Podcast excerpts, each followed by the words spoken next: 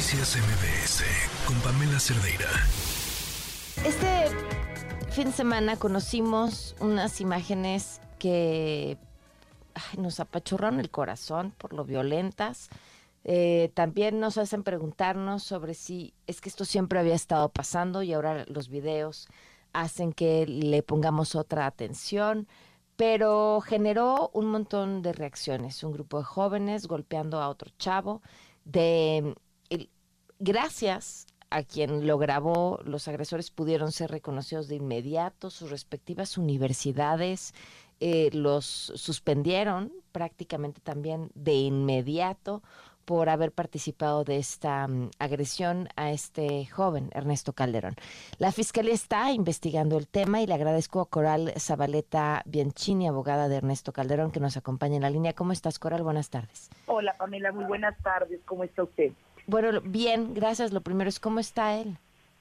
Ve, afortunadamente, Pamela, lo tenemos fuera de peligro a Ernesto. se encuentra en su domicilio. El día miércoles tuvimos valoración médica eh, respecto a su ojo. Eh, habían dicho un especialista que tenía que ser operado, sin embargo, bueno, pedimos otras opiniones y nos dijeron que no, que era muy riesgoso que, se operara porque todavía no termina de desinflamar. Sí tiene dos fracturas, la base ocular es una y cerca de la nariz hay fragmentos pues por la misma fractura que tiene en el lado derecho de la nariz.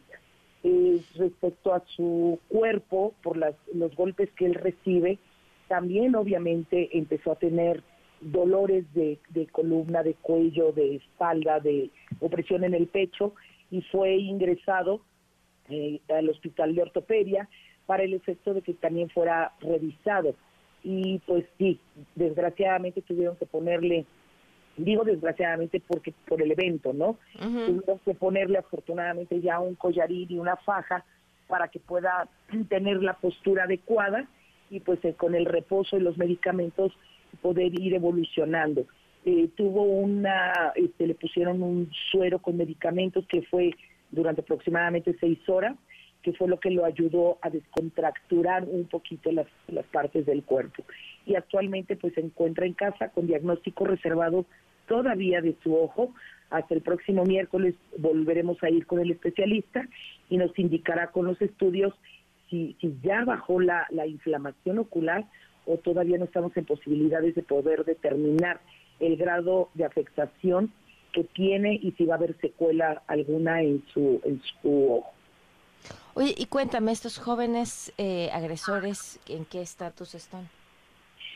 Ya se integró la carpeta de investigación correspondiente que iniciamos como asesoría jurídica con la familia y Ernesto el día domingo.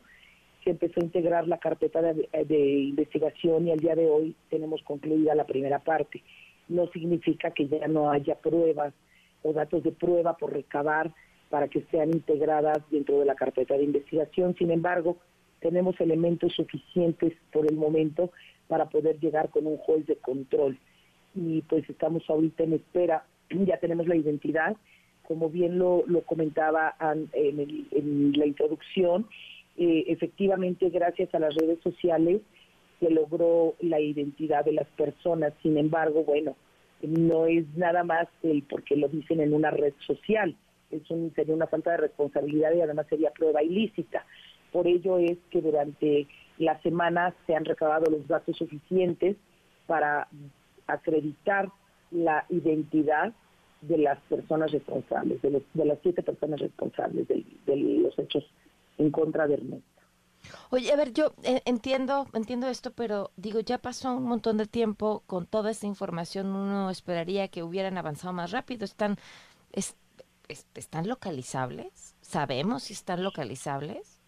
En este momento se encuentra la Fiscalía del Estado de Puebla realizando precisamente la búsqueda de estas personas. El día de ayer se llevaron a cabo dos cateos en diversos inmuebles eh, pertenecientes a, las familias y en otros puntos, eh, precisamente con la localización, este, Pamela. ¿Qué penas podrían enfrentar? Bueno, respecto a, los delitos que se, que se están imputando a estas personas, sí preferimos tener un sigilo dentro de la carpeta al pronunciarme ahorita con ustedes, eh, porque todavía tenemos algunas este, situaciones que, que, están en trámite por el momento. Ok, pues está, eh, pues estamos al tanto y te agradezco mucho que nos hayas tomado la llamada. Al contrario, estamos a sus órdenes. Muchas gracias. Noticias MBS con Pamela Cerdeira.